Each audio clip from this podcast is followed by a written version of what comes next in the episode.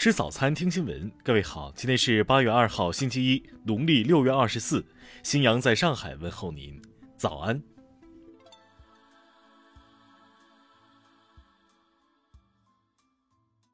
首先来关注头条消息，白宫发布声明，美国副总统哈里斯将于本月访问新加坡和越南，他将由此成为首位访问越南的美国副总统。美国观察人士表示。美越关系的升温速度令人称奇。日媒则指出，美国旨在通过哈里斯之访，凸显自己对东南亚的重视，以拉拢美国的盟国和伙伴，共同对抗中国。此外，刚刚结束访问印度的国务卿布林肯也将远程参与东盟外长年度会议。国防部长奥斯汀和常务副国务卿舍曼则刚刚结束印太之行。拜登政府近日频频走访中国近邻，美国广播公司将拜登政府此举形容为对针对中国的全程紧逼战术。听新闻早餐知天下大事。苏炳添昨晚在奥运会百米决赛中以九点九八秒获得第六名，创造历史。在当天的半决赛中，他跑出九点八三秒的成绩，打破亚洲纪录。河南昨天发布。本次郑州发生的疫情传播快、散发性强，目前疫情仍处于流行前期，防控形势严峻。湖南通报：七月三十一日，张家界市新增三例本土新冠肺炎确诊病例。自七月二十九号以来，张家界市累计发现本土确诊病例八例。经基因测序结果确认，重庆两例病例感染毒株为 Delta 变异株。中国疾控中心比对确认，与南京本轮疫情的病毒基因高度同源。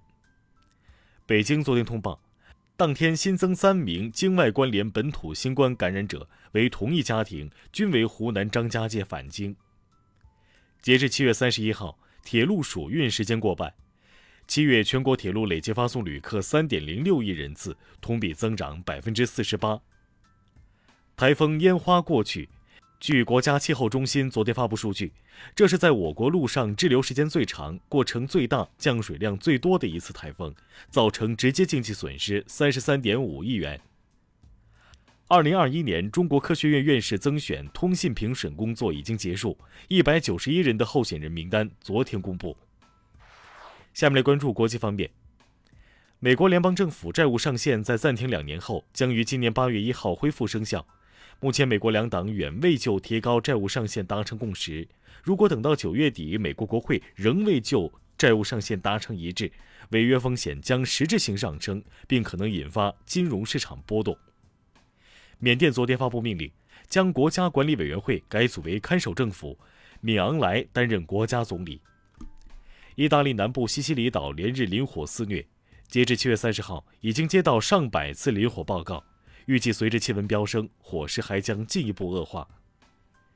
据美媒报道，声称要在2024年卷土重来的特朗普，上半年已筹集8200万美元政治捐款，几乎和共和党全国委员会筹集的一样多。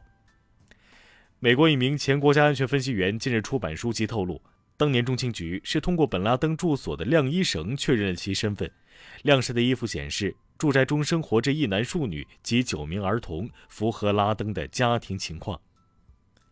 阿富汗官员透露，位于坎大哈国际机场七月三十一号晚遭塔利班火箭弹袭击，从八月一号起停止运营。受疫情影响，集装箱运费在过去一年持续走高，近期干散货运费的快速上涨已经处于十一年来的高位，引发全球关注。近日。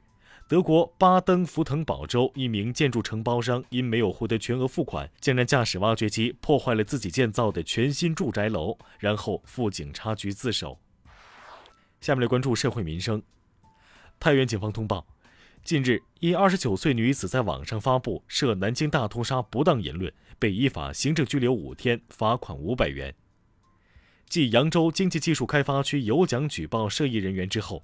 扬州市邗江区新盛街道发布通知，对涉疫人员举报属实，可获两千元奖励。苏州警方昨天通报，吴江一男子散布疫情谣言，被处拘留两天的处罚。据江苏省交通厅昨天发布消息，南京、淮安、扬州、泰州、南通、苏州等地区五十五个高速公路收费站出口或入口暂时关闭。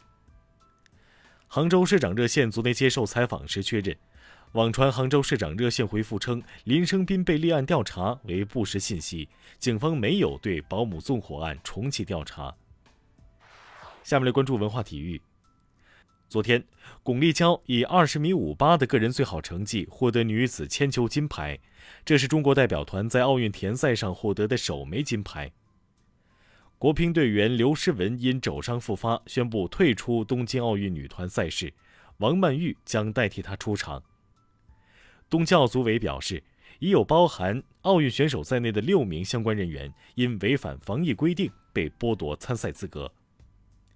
近日，四川黑竹沟科考探险成果发布，科考团队在有“中国百慕大”之称的黑竹沟核心地带实地测得地磁偏转高达三十度。